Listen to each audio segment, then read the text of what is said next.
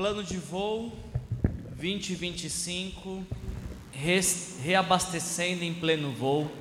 Nós estamos encerrando essa série de mensagens desse mês de fevereiro. Uma série que tem sido realizada por nós nos últimos meses de fevereiro.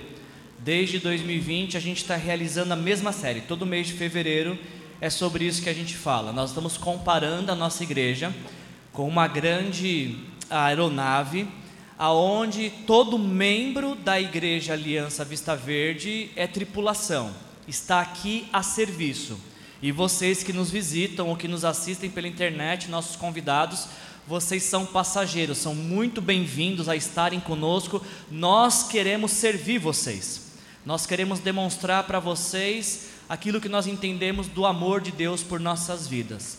Nós somos membros de uma igreja porque chegamos à conclusão de que Jesus morreu na cruz pelos nossos pecados. Quando nós contemplamos a cruz, sabemos que foi por, nosso, por, no, por nossos pecados, foi em nosso lugar que Jesus assumiu aquela morte. Então, quando nós nos arrependemos dos nossos pecados e entregamos nossa vida para Jesus, nós o recebemos como Senhor e Salvador. Fazemos isso com uma simples oração. E porque fizemos essa oração um dia, recebendo Jesus como Senhor e Salvador, agora nós queremos torná-lo conhecido ao maior número de pessoas que nós pudermos. Ah, quando foi o ano 2020, eu acho que Deus apenas nos lembrou disso, de que pertencer a Jesus, ser um discípulo de Jesus, ter Jesus como Senhor e Salvador, é também ser chamado para uma, uma jornada e andar em movimento. Então, desde 2020, nós temos enfatizado que até 2025 nós queremos formar novos pastores e missionários nós queremos plantar novas igrejas, nós queremos multiplicar nossos líderes de célula e a coisa mais importante que nós tentamos fazer uh, todas as semanas e o motivo pelo qual nós abrimos as portas do nosso templo e realizamos células é que nós queremos fazer discípulos de Jesus e para Jesus. Cada membro da Igreja Aliança tem sido encorajado, inspirado, desafiado a apresentar, colocar Jesus em contato com uma pessoa, pelo menos uma pessoa por ano. É o que a gente tem feito. E dentro dessa série de mensagens, então, plano de voo, onde a gente está comparando a nossa igreja a uma aeronave, neste ano a gente está falando, fazendo essa analogia, relembrando que algumas aeronaves, principalmente as militares, elas são reabastecidas em pleno voo, como diz a descrição, para que elas possam atingir o seu objetivo. Nosso plano é até 2025, a gente está exatamente no meio do projeto. Ah, e nós queremos mais uma vez então permitir que nosso coração seja incendiado com essa visão, com esse plano de Deus, que nos mantenha nessa rota e com essa, essa visão, com este foco de plantar novas igrejas, formar novos pastores, multiplicar líderes e células e apresentar Jesus para as pessoas que nós conhecemos. E para nos, nos reabastecer, então, nós estamos revisitando os nossos, nossa declaração de valores. Se você percebeu ali na entrada, quando você entrou, tem três quadros. Um fala da nossa declaração de missão, outro fala da nossa declaração de visão e nesse mês de fevereiro a gente está revisitando a nossa declaração de valores. E hoje eu queria falar com vocês então, encerrando essa série e visando que, é, permitir que o nosso coração seja incendiado mais uma vez, e você que me ouve tenha por pressuposto isso, eu quero hoje te provocar. Eu quero hoje sair daqui, que você saia daqui como se perdendo o rumo de casa, falando: o que, que eu estou fazendo com a minha vida? É, essa é a proposta, tá? Que, seu, que você saia daqui sentindo que algo está queimando em seu coração. Não sei se vou conseguir fazer isso. Peço oração de vocês e já pedi ao Espírito Santo que faça aquilo que eu não tenho competência para fazer nessa noite. A nossa quarta declaração de visão, ela, ela, ela, ela é resumida com uma palavra com a letra C, como todas as outras, e o nosso quarto valor é conviver. Conviver intencionalmente, amando e anunciando o Evangelho. Ah, quando a gente fala em anunciar o Evangelho, em tornar Jesus conhecido, existem inúmeras, inúmeras formas de fazer isso. E cada igreja tem que identificar qual é a forma que ela, ela entende uh, ser a forma que ela vai escolher para anunciar Jesus, para compartilhar o Evangelho. Algumas igrejas investem em grandes eventos evangelísticos. Isso era até muito comum no século passado, onde se alugava um estádio e fazia uma grande eh, mobilização de pessoas, e muitas pessoas iam assistir um grande conferencista que ia fazer uma pregação evangelística para que o maior número de pessoas pudesse se render a Jesus. Esse é um método e que funcionou para algumas igrejas. Outras igrejas adotam o método de, de evangelismo através de entrega de folhetos, de todas as pessoas que puderem levem o folheto para onde for e vá entregando, porque certamente uma das pessoas que vai pegar esse folheto com uma mensagem do Evangelho pode se render a Jesus. Algumas igrejas fazem uso da assistência social, ou seja, servem de alguma maneira atendendo uma necessidade social e ganham a oportunidade de anunciar o Evangelho. Eu tenho um grande amigo meu que ele está fazendo parte de um ministério, eu não lembro agora o nome do ministério, mas esse ministério eles estão promovendo ah, o que eles chamam de Dia Global de Evangelização. É um ministério internacional, tem em vários países é, por, por todo o mundo e uma vez por ano, uma vez por ano, eles mobilizam igrejas para que naquele dia as pessoas falem de Jesus. Ah, de acordo com, você pode ver no site é, godbrasil.com.br, eles estão anunciando que o dia global de evangelização, um dia onde todos os crentes vão estar empenhados em falar de Jesus, nesse ano vai ser o dia 23 de maio de 2023. E de acordo com a declaração deles, o dia global de evangelização é oficialmente o dia, um único dia no ano, o dia em que cada crente se propõe a alcançar pelo menos uma pessoa com o Evangelho. Seja amigo, parente, vizinho, colega de faculdade, preste atenção nisso. O propósito é que todos os cristãos em todo o mundo compartilhem a boa nova de Jesus Cristo no último sábado de maio, que no caso é o dia 27 de 2023, para todas as pessoas. Como eu falei para vocês, essas são algumas formas de compartilhar o Evangelho. E de certa forma, cada uma delas tem a sua proposta, a sua eficácia e alcança o objetivo que se propôs a alcançar. Aqui na Igreja Aliança Vista Verde, nós temos entendido, eu, eu não sei nem se eu posso dizer entendido, eu acho que eu prefiro dizer que nós escolhemos que nosso, nossa forma de compartilhar o Evangelho é através de relacionamentos. Nós acreditamos, Igreja Aliança Vista Verde, que a maneira mais eficaz de tornar Jesus conhecido é para alguém que você conhece. E, e existe uma pesquisa, é, várias pesquisas na verdade nesse sentido, a última que eu tive acesso é que mais de 95% das pessoas que entregaram sua vida para Jesus fizeram isso através de um relacionamento. Ou o pai apresentou para o filho, ou o filho apresentou para o pai, ou o amigo de escola apresentou para o amigo de escola, ou o amigo do. Enfim, ah, mais de 95% das pessoas chegaram a conhecer Jesus através de um relacionamento, com uma pessoa com quem se relacionava que tornou Jesus conhecido. Como eu gosto de brincar aqui na igreja, como eu gosto de falar, alguém que era amigo de Jesus e era amigo de uma outra pessoa e colocou Jesus e essa outra pessoa em, em, contato. Falou: Jesus, esse aqui é meu amigo, meu amigo, esse aqui é Jesus. É isso. Colocou em contato. E desse contato surgiram ah, grandes relacionamentos. Ah, não que esse seja ah, o jeito correto de fazer, não existe correto ou não correto, é o jeito que nós escolhemos. Nós, Igreja Aliança, queremos tornar Jesus conhecido para quem conhecemos. E a estatística acho que reforça isso. Pouquíssimas pessoas estavam na sua casa dormindo, tiveram um sonho com Jesus. Ah, preciso entregar para Jesus. Um número muito pequeno de pessoas estavam na sua casa zapeando a TV e caiu num canal de uma igreja e ouviu a mensagem e falou: Eu quero esse Jesus para a minha vida.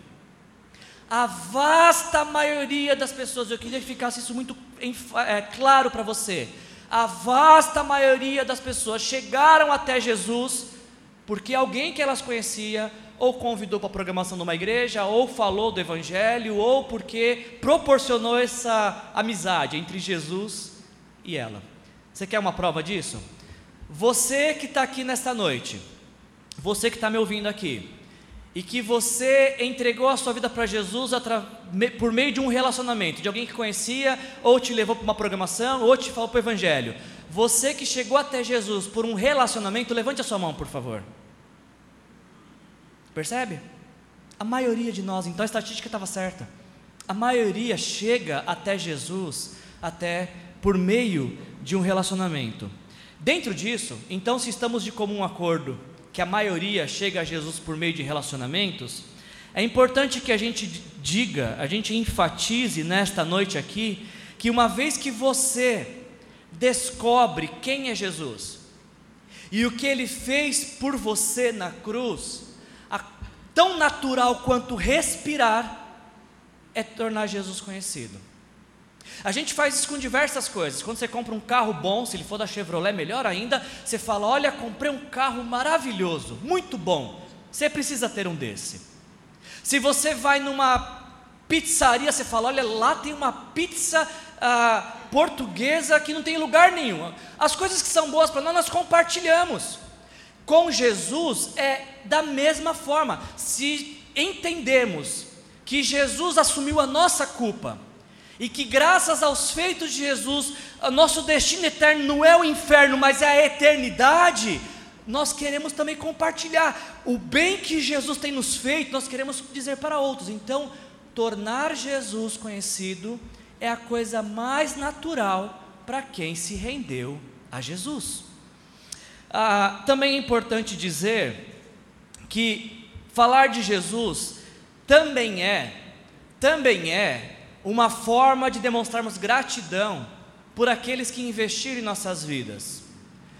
Porque a maioria de nós não nasceu em berço evangélico, não nasceu no evangelho. Alguém que estava aqui dentro saiu lá fora e nos convidou, e nos chamou, e nos anunciou o Evangelho, e graças a essa bendita vida que Deus colocou em nossas vidas, hoje nós somos salvos em Jesus. Então, quando a gente faz a mesma coisa por outros que um dia fizeram por nós, é uma maneira de demonstrarmos o como somos gratos por essas vidas que compartilharam o Evangelho conosco. Por fim, embora seja natural, por vezes também precisa ser intencional, porque pode ser que você ame Jesus de todo o seu coração por aquilo que ele fez na cruz por você, e você tenha convicção de vida eterna. Pode ser que você seja muito grato porque um dia alguém falou de Jesus para você, mas compartilhar o Evangelho também necessita de ações intencionais. Precisamos nos relacionar com pessoas, não para compartilhar o Evangelho, relacionar com pessoas porque são pessoas, mas dentro do relacionamento, contemplar, apresentar o Evangelho. E quando a gente percebe que estamos em alguns momentos de nossas vidas em que ah, estamos num, num momento em que a gente não tem muitas pessoas ao nosso redor para compartilhar o Evangelho, precisamos criar alternativas para proporcionar relacionamentos. Seja a prática de um esporte, seja a, a prática de uma habilidade artesanal, eu não sei. O que eu sei é que quando nós percebemos que todos ao nosso redor já ouviram o Evangelho e talvez não tenha ninguém para quem compartilhar, precisamos criar alternativas para tornar Jesus conhecido. Comigo foi assim: eu estava no trabalho, tinha 16 anos, e um jovem que fazia parte de uma igreja, a Igreja Aliança da Vila, lá em São Paulo, falou: Wilson, ah, os jovens da nossa igreja vão no Play Center, você não quer ir? E a história, acho que vocês já conhecem a história, se você não conhece, pode te contar depois, mas basicamente é por conta desse convite Nessa atividade, alguém me falou que Jesus tinha morrido pelos meus pecados e que se eu entregasse minha vida para Jesus, ele seria meu Senhor e Salvador. Eu tinha 16 anos, eu aceitei Jesus, ou melhor, eu descobri que Jesus me aceitou, então eu só me rendi a Ele, a este amor, e essa foi a, decisão mais importante da minha vida. Eu estou aqui hoje falando isso para vocês porque, nossa, já não sei nem quantos são, são 25 anos atrás, alguém fez isso por mim. E eu quero fazer isso por alguém. Você também quer fazer isso por alguém? Sabe, gente, que a mesma pesquisa que diz que a vasta maioria das pessoas que estão no Evangelho chegaram por relacionamentos, a mesma pesquisa diz que grande é o número de pessoas que chegaram a Jesus, mas não tornam Jesus conhecido. A mesma pesquisa que fala assim: olha, eu cheguei a Jesus por meio de relacionamentos. Essa, a maioria das pessoas disseram assim, mas em meus relacionamentos eu não torno Jesus conhecido. Me parece um pouco incoerente, vocês não acham? Alguém falou de Jesus para você e graças a isso você é salvo em Jesus, mas as pessoas com quem você se relaciona, você não faz a mesma coisa e a pergunta é por quê? Por que, que a gente não tem essa prontidão, essa disposição, esse senso de urgência que um dia tiveram conosco em tornar Jesus conhecido? Preparando essa mensagem essa semana, gente, eu eu não sei se o que eu vou falar aqui é certo ou errado, então eu vou colocar que é uma impressão minha, tá? Não é certo ou errado, é uma coisa que eu acho, é um achismo meu, não está na Bíblia, é achismo. Eu acho que num passado não tão distante, a estratégia do diabo para parar a igreja de Jesus era desviar as pessoas da igreja. Então, quem que era alguém desviado? Alguém que saiu da igreja. Alguém que estava entre nós e por amar mais as coisas do mundo e os prazeres dessa vida proporcionados pelo pecado, saíram da igreja. Esses eram os desviados há um tempo atrás. Passado algum tempo, eu acho que é o momento que a gente está vivendo hoje, o diabo ele se renovou em suas estratégias. E agora, para parar a igreja de Jesus, o diabo faz que as pessoas fiquem desviadas dentro da igreja. Elas já não precisam mais sair da igreja para estarem desviadas, elas podem ser desviadas dentro da igreja. Como é que é isso? Simples. É estar aqui, mas sem viver com os valores daqui. É dizer: Jesus Cristo é meu Senhor, mas viver como o próprio Senhor de sua vida. E o que eu tenho chamado de cristianismo ateu, que diz crer em Deus, mas vive como se ele não existisse. Eu acho que atualmente a estratégia do diabo é essa: deixar pessoas desviadas dentro da igreja, porque elas acham que são salvas, porque elas conhecem as canções, elas conhecem, elas sabem achar Naum na Bíblia, elas sabem que Jesus, ela pode recitar, Jesus morreu pelos meus pecados, mas essas verdades já não penetram mais em seus corações, desviados dentro da igreja. Mas preparando essa mensagem, eu cheguei a uma, uma conclusão e que talvez só os próximos anos vão nos dizer se eu estava certo ou errado. Eu acho que a nova estratégia do diabo para parar a igreja de Jesus vai nos ser nos convencer de que a gente não precisa falar de Jesus mais para ninguém. A próxima estratégia do diabo é que aqueles que um dia receberam Jesus como o Senhor e Salvador não vão sentir a necessidade, o senso de urgência de compartilhar o Evangelho com outras pessoas. E aí as igrejas vão começar a morrer porque elas vão começar a minguar, a atrofiar, a não ter nova vida chegando. A gente tem um batismo programado para abril. Por enquanto não temos nenhum candidato. E eu me pergunto, por que não? Pode acontecer de estarmos anunciando o evangelho e alguém não querer, falar, não, não quero isso para minha vida. E isso é aceitável porque nós não fomos chamados para converter ninguém. Algumas pessoas me falam assim: Wilson, você é pastor, vai lá converter tal pessoa. Não tem esse poder, nem como pastor e nem como discípulo de Jesus. Eu não converto ninguém. Nem eu me consegui me converter. Como é que eu vou converter outra pessoa? O que eu posso é anunciar o Evangelho, é tornar Jesus conhecido. Agora, a decisão de se entregar a Jesus é entre a, é a pessoa que ouviu o Evangelho que precisa tomar essa decisão. E aí eu chego hoje diante de vocês com essa mensagem de hoje sobre o nosso quarto valor e, e para nos incendiar mais uma vez e para nos, ah, nos ajudar a despertar para esse senso de urgência de anunciar o Evangelho. Ah, eu decidi compartilhar uma história que é conhecida. Se você já leu a Bíblia, você tem o hábito de ler a Bíblia, o que a gente vai meditar hoje é, não é novo. A gente vai ver uma história velha tão velha que eu estava no carro essa semana voltando da escola com o Pedro, e aí eu coloquei o texto bíblico em áudio, e ele falou, pai, eu conheço essa história aí. E ele começou a contar a história com todos os contornos da história, é uma história que até criança pode recitar. É bem verdade que a história é velha, mas eu espero que o que Deus faça em nossas vidas hoje seja novo. Eu espero que o texto velho produza algo novo em nossas vidas nesta noite e nos faça sair daqui como um povo em missão. Tão, tão comprometidos com o anúncio do Evangelho que essas cadeiras vazias não estarão vazias semana que vem. O tema da nossa quarta mensagem, para fechar essa série, é assento reservado. E a gente vai fazer uma releitura de Atos capítulo 3, versículos de 1 a 10. E eu escolhi o título dessa mensagem por assento reservado, porque alguns meses atrás eu falei para você sempre chegar na igreja e orar por uma cadeira e pedir Deus que essa cadeira aqui esteja reservada para tal pessoa estar aqui semana que vem. Vocês têm feito isso? Se não tem, comece a fazer. Se tem feito, continue fazendo. Que chegue o tempo e que não hajam mais assentos disponíveis, que todos estejam ocupados por pessoas que se entregarão ao relacionamento com Jesus. Atos capítulo 3. Versículos de 1 a 10. Ouça a voz do Espírito Santo falando comigo e com você nessa noite através dessa palavra, em nome de Jesus.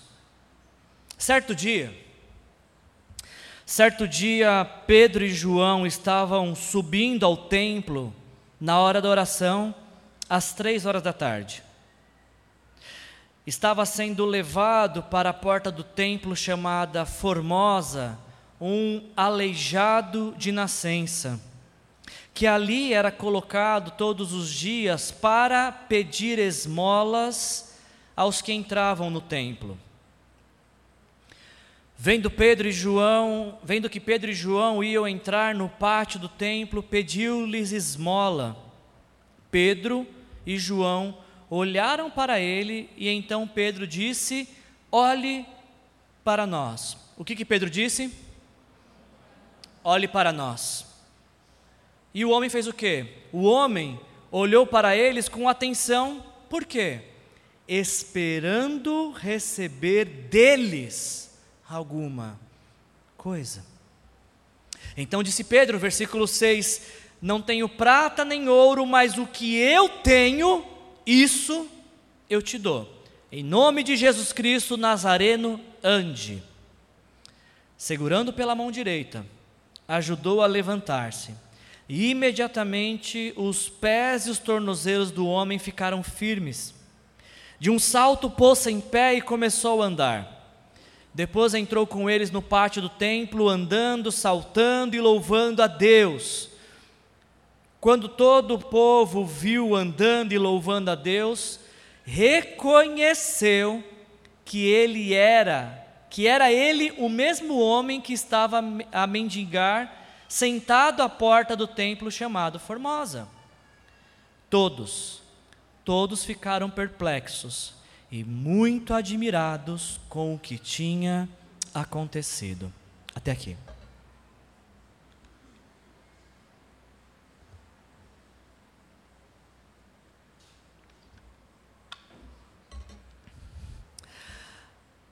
Para você entender essa história, o que está acontecendo, e essa é uma técnica de estudo bíblico, sempre que você for ler a Bíblia, ah, observe o que o texto está dizendo. Essa é uma forma de você compreender.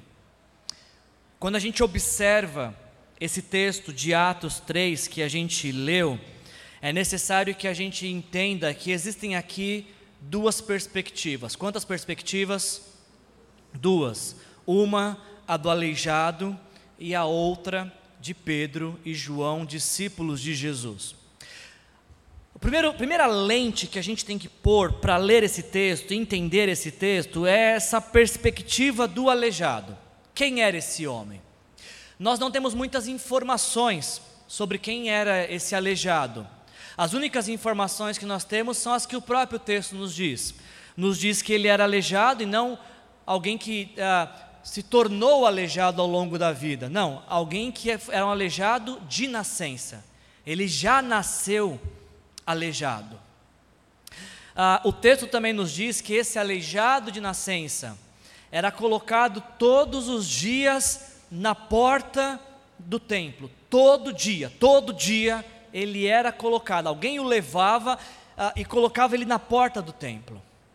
Se você tiver com a sua Bíblia, ah, uma página para frente, em Atos capítulo 4, em, no versículo 22, vai nos dizer que o homem que fora curado miraculosamente uh, tinha mais de 40 anos de idade. Essas são as informações que a gente tem desse aleijado. Alguém que nasceu aleijado, alguém que diariamente era colocado na porta do templo, alguém que já convivia com o alejume há pouco mais de 40 anos. Ainda tem uma informação que não está no texto, mas que uh, está em um outro livro, no Evangelho de João, capítulo 9, nos ajuda a entender o contexto de época. Porque João capítulo 9, versículo 1 diz que ao passar, Jesus viu um cego de nascença alguém com outro tipo de deficiência física. Mas preste atenção, qual foi a pergunta dos discípulos? Seus discípulos lhe perguntaram: Mestre, quem pecou, este homem ou seus pais, para que ele nascesse cego? Nos dias de Jesus, no primeiro século em Jerusalém, era muito comum, era aceitável por aquela sociedade que se alguém nasce com alguma deficiência física, nasce por conta do pecado. Seja o pecado dos pais, os pais pecaram, então o filho paga por esse pecado, é um amaldiçoado. Ou na crença judaica, se uma criança nasce com alguma deficiência física, ela mesma pecou no ventre da mãe. Os judeus acreditavam que uma criança que é muito agitada no ventre materno, se nasce é, com deficiência física, aquele, aquela agitação, é, ela estava algum tipo de rebeldia, estava pecando de alguma forma contra o Senhor, e por isso no, mesmo pecando no ventre, nasce com alguma deficiência física. Portanto, quando a gente lê essa história de Atos capítulo 3, a gente está lendo a história de um homem que há 40 longos anos não sabe o que é ter uh, um tempo de refrigério, porque são 40 anos de sofrimento. 40 longos anos de sofrimento e, um, e um sofrimento que ele é multiforme. Ele é um sofrimento que é variado, porque sim, ele é aleijado, então ele tem um sofrimento que é físico. Mas o sofrimento físico dele também provoca um sofrimento social, porque por ser aleijado ele não pode trabalhar, então precisa depender da esmola de outros para viver. Esse sofrimento também é emocional, porque ele depende de que alguém se compadeça dele, de que alguém tenha misericórdia dele.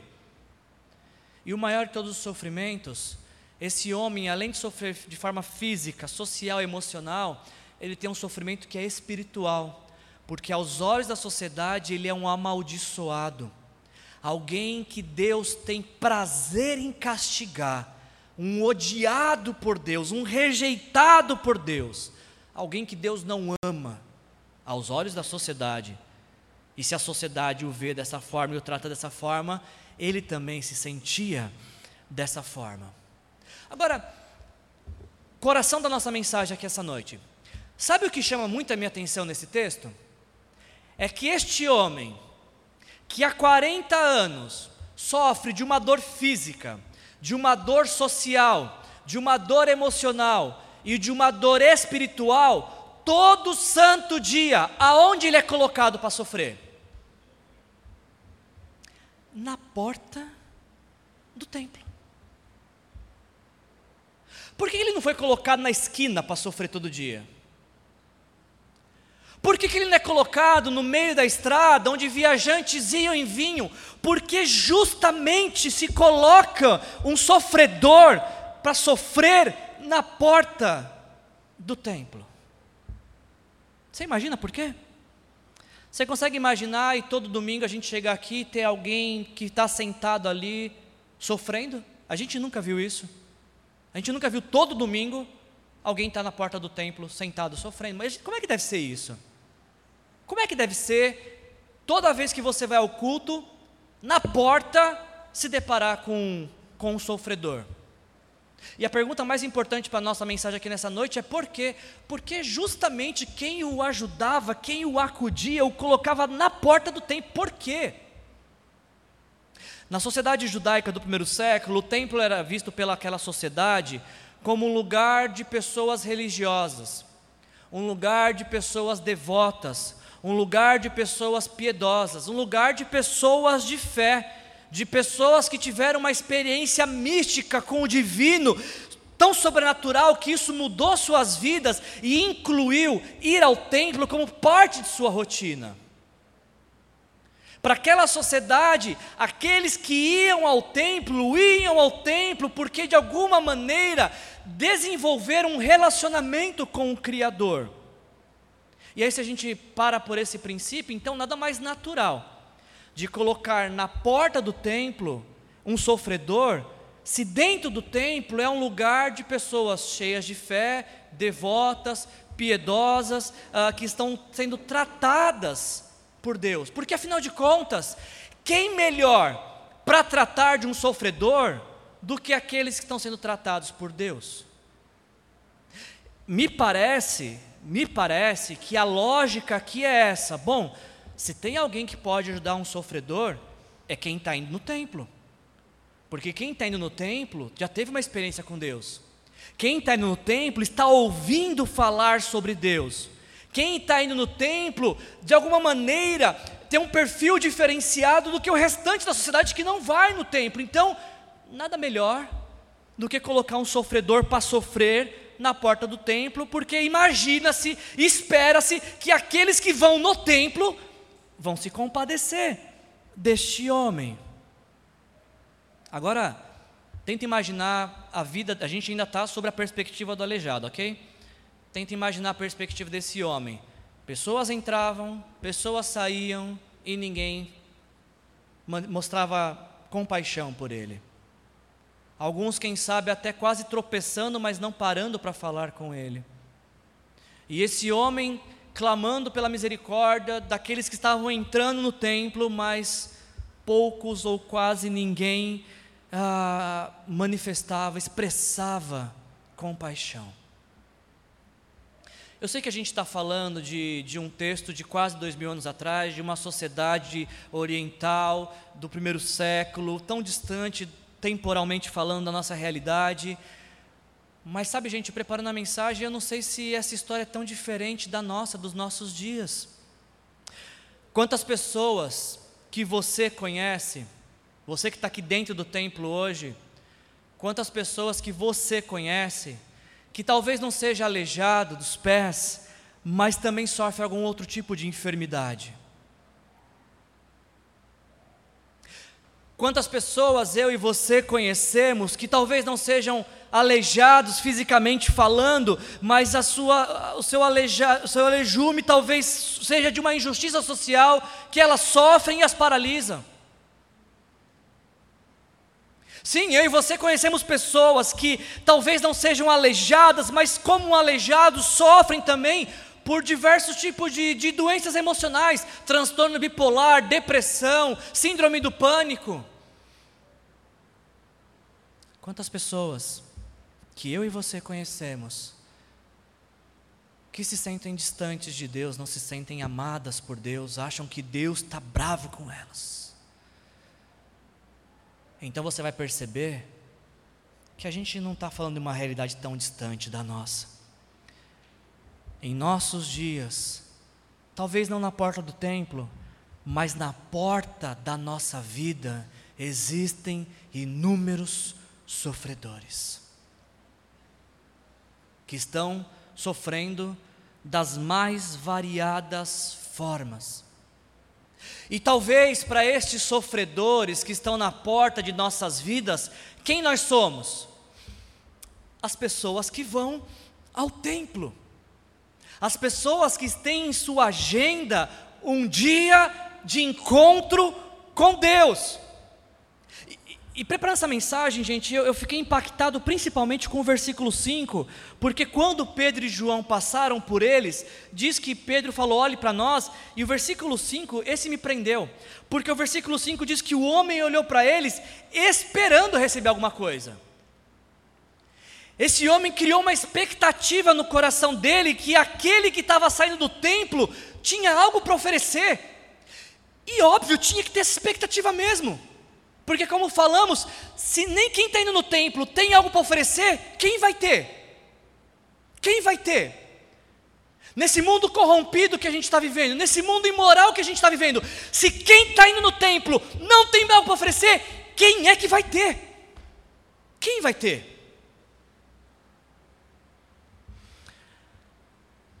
O que eu estou falando com vocês aqui hoje, gente, é muito sério.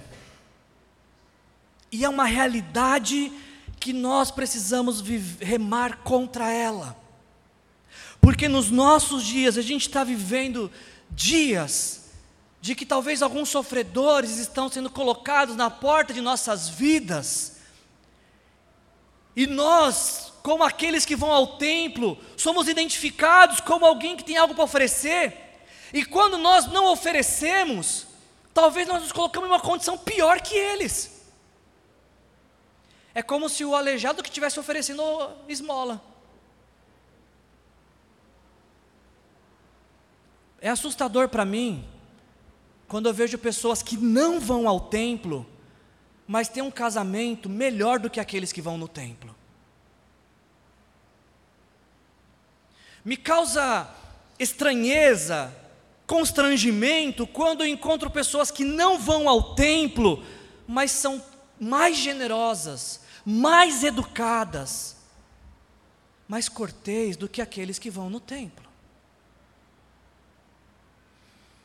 Eu fico preocupado quando eu me deparo com pessoas que não vão ao templo, que não têm essa rotina de vida de ir ao templo, mas você conversando com essas pessoas, elas têm uma moral, uma ética, um caráter, às vezes melhor do que alguns que vão, que vão ao templo. O texto que nós lemos nos conta a história desse aleijado que estava na porta do templo, contando com a misericórdia daqueles que estavam indo ao templo. Talvez muitas pessoas, é verdade, passaram por ele e não ofereceram nada, mas, e o mas aqui é a parte que eu mais gosto da história, mas o texto nos diz que certo dia, certo dia, Pedro e João foram ao templo. Certo dia, quem estava entrando ao templo não era só um visitante, não era um religioso, era um discípulo de Jesus. E aí a história muda. Aí a história muda porque quem entrou no templo e vai ter contato com aquele aleijado não era alguém que estava ah, praticando uma fé ateia, que é só de final de semana. Não era um discípulo de Jesus tem relacionamento contínuo com Jesus e o templo é só uma parte de todo um relacionamento certo dia. E eu chamo a sua atenção para o texto começa no certo dia, não foi programado. Pedro não saiu de casa dele e falou assim: hoje eu vou arrebentar. Hoje eu vou, por onde eu passar, vai espalhar unção. Quem tiver doente vai ficar curado. Eu vou arrebentar. Não, Pedro não programou isso, porque isso não programa. Isso não é uma coisa que você põe na sua agenda, vou arrebentar. Se você faz, rasa essa página da agenda, tá? E que Deus tenha misericórdia da sua vida. A gente não faz programação para ser usado por Deus, a gente apenas fala: Deus, usa a minha vida, apesar de mim. Onde quer que eu for, que o Senhor seja conhecido, não eu. Que a graça do Senhor transborde da minha vida sobre a vida daqueles com quem eu tenho contato. Não é uma coisa programada, é uma coisa que tem que fluir naturalmente.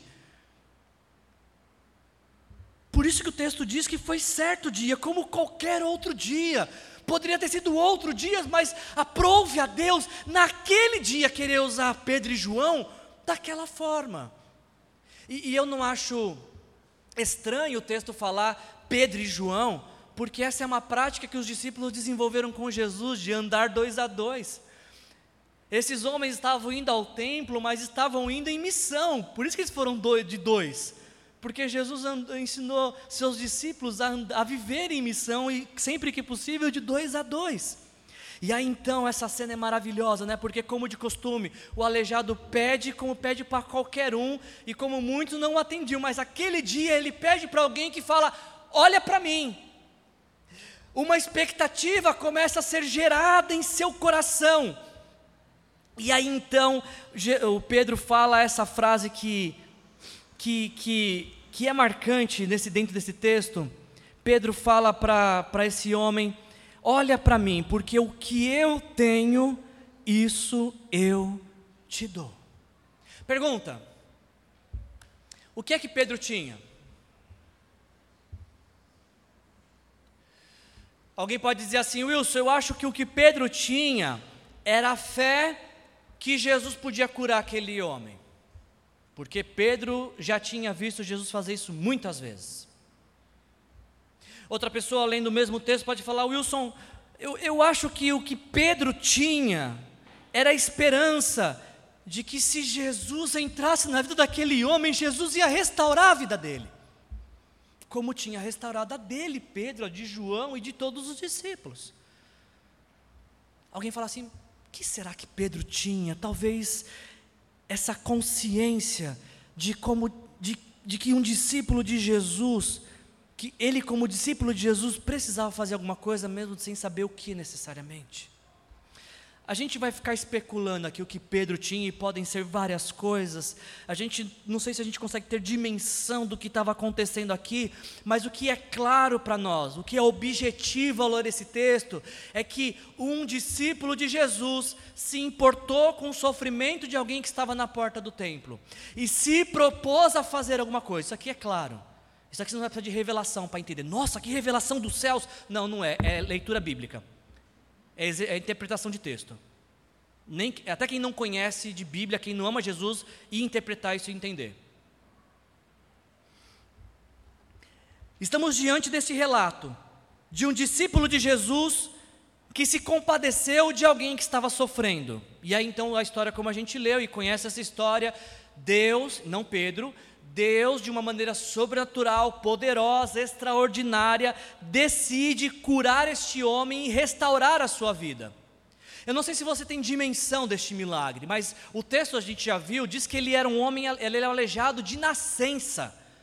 Ou seja, você já, você já viu a perna de alguém que nunca andou? O como ela é, é, é atrofiada, como ela, ela é fraquinha, sem musculatura. Do nada, a perna desenvolve, fica musculosa, e esse homem começa, consegue se pôr de pé. E ele já começa bem, porque o que algumas o ser humano demora um, dois anos na infância para andar, esse daqui já começa andando, pulando e saltitando. E mais, alguém que nunca andou, gente, não, não desenvolveu a, a, a questão psíquica de como fazer os movimentos. Em questão de segundos, Deus é tão poderoso que faz com que o homem que nunca tem andado desenvolva a, a, a, a condição mental para dar ordem para as pernas que não tinham musculatura, que agora tem, desenvolver os movimentos. Mas sabe que o maior milagre não é esse nesse texto. O maior milagre nesse texto é a transformação de Jesus. Porque este homem que, que tinha um sofrimento social, agora está livre, ele pode trabalhar. Jesus o restaurou diante da sociedade. Ele podia, segunda-feira, sair para procurar um emprego. O milagre aqui nesse texto não é o simples fato de ser um aleijado que agora anda, não, é o milagre das emoções, porque esse homem, enfim, ele pode se locomover, ele não depende mais de alguém o leve e o traga, ele pode viver, ele pode viver. Sabe, o milagre desse texto é, é, a questão física, sim, de um homem que não só anda, mas já anda, pula e pode se locomover para onde ele quiser andar. Agora, o maior milagre desse texto, o maior milagre desse texto é a condição espiritual desse homem que é restaurada, porque com aquela cura, aquela era uma demonstração de que ele não era um amaldiçoado, aquela era uma demonstração de que Deus o amava. Aquela era uma demonstração de que ele não foi castigado por Deus. Não de que Deus, aquela era uma demonstração de que nos céus existia um Deus que se importava com ele mais do que ele podia imaginar. Por conta de uma decisão, de uma atitude de um discípulo de Jesus que se direciona a alguém que está sofrendo e que agora pode experimentar de uma restauração social, emocional, física e espiritual. Tudo porque um discípulo de Jesus, alguém que estava vindo ao templo, decidiu compartilhar de Jesus com quem estava sofrendo. Pedro diz para aquele homem na porta do templo: ah, Eu não tenho prata nem ouro, mas o que eu tenho, isso eu te dou. O, o que o, o aleijado esperava receber era prata e ouro. Mas talvez Pedro, como a gente, estava no negativo, não tinha muitas coisas para oferecer, nem para fazer piques. Mas ele falou assim: Olha, eu tenho algo melhor para você. O quê? Em nome de Jesus, tenha a sua vida transformada. Seja transformado por Deus. O que eu tenho, eu te dou. Da mesma transformação que aconteceu comigo, eu compartilho ela com você. E aí, gente, aí, esse texto ele nos coloca diante dessa bifurcação, desse momento de decisão em nossas vidas.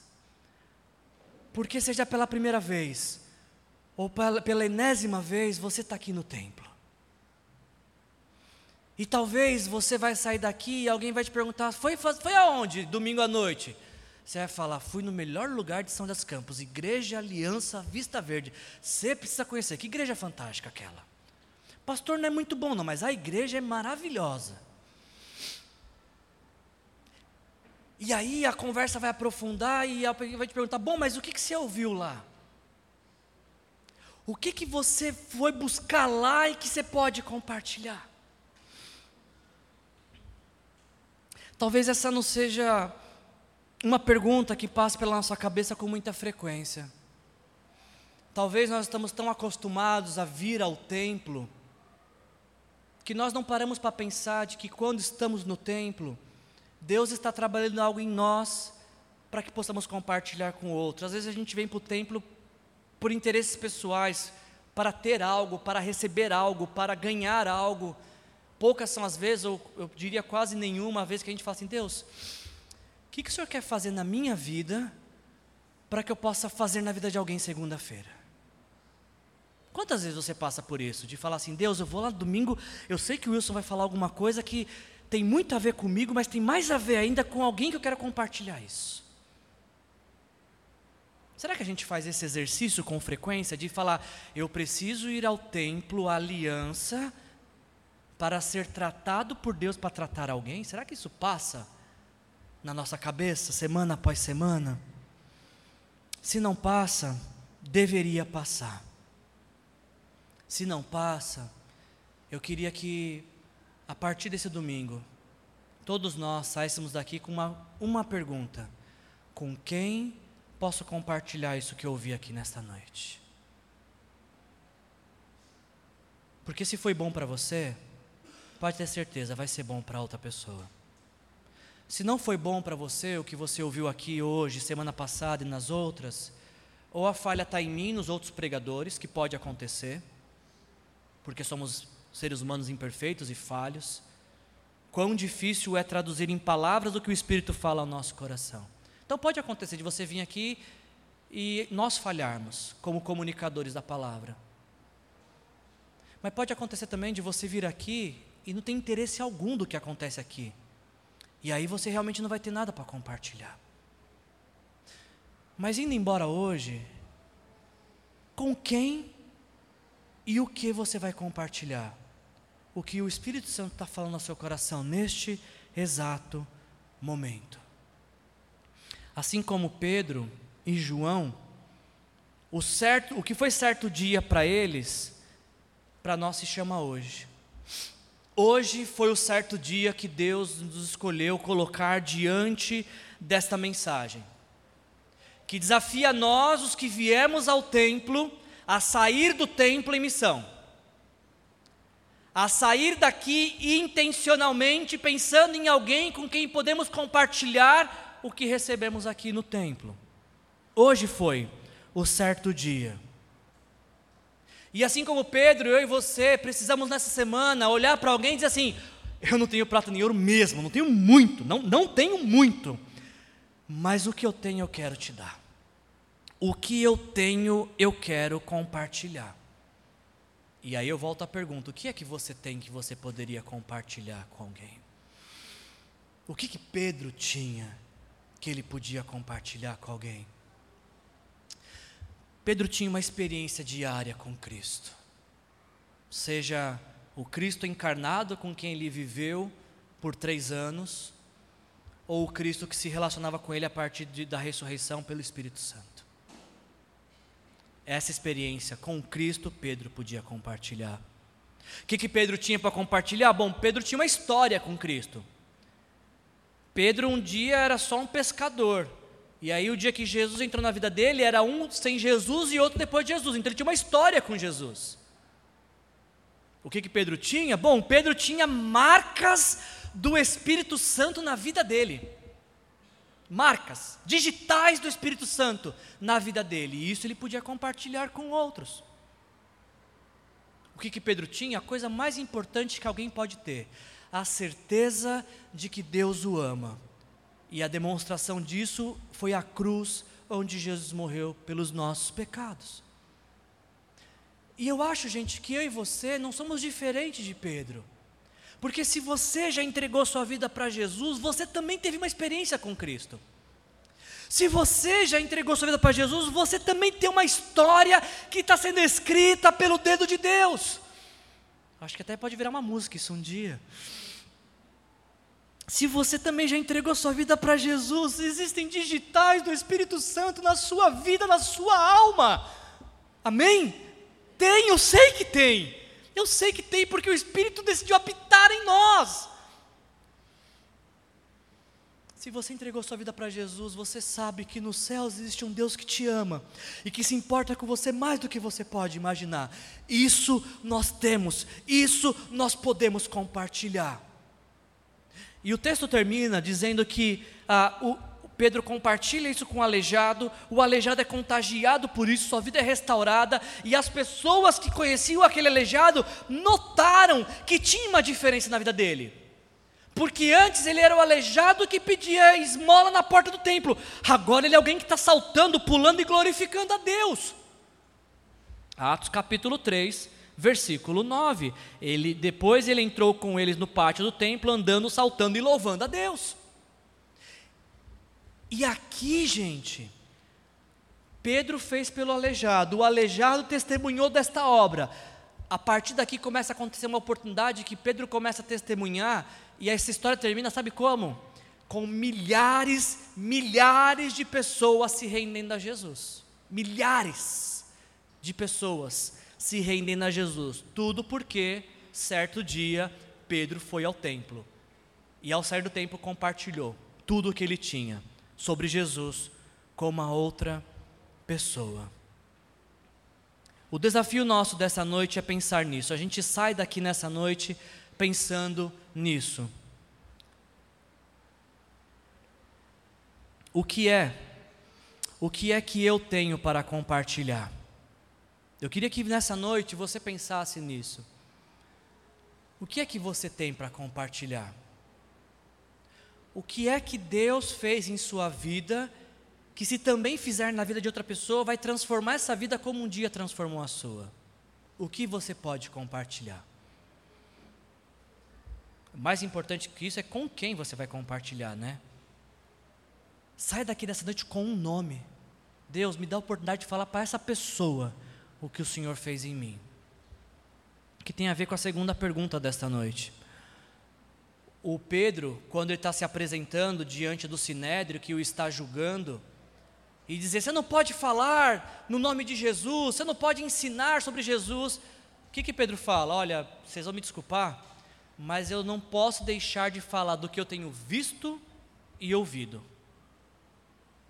E a minha pergunta para você é essa: o que você tem visto e ouvido na vida dessa comunidade de discípulos que você pode compartilhar com outras pessoas. Eu queria que a gente encerrasse assistindo um vídeo. Eu pediria que as luzes fossem apagadas. E eu queria que você. É um curto vídeo, mas eu queria que você prestasse atenção nessa história e identificasse nessa história a sua história de vida.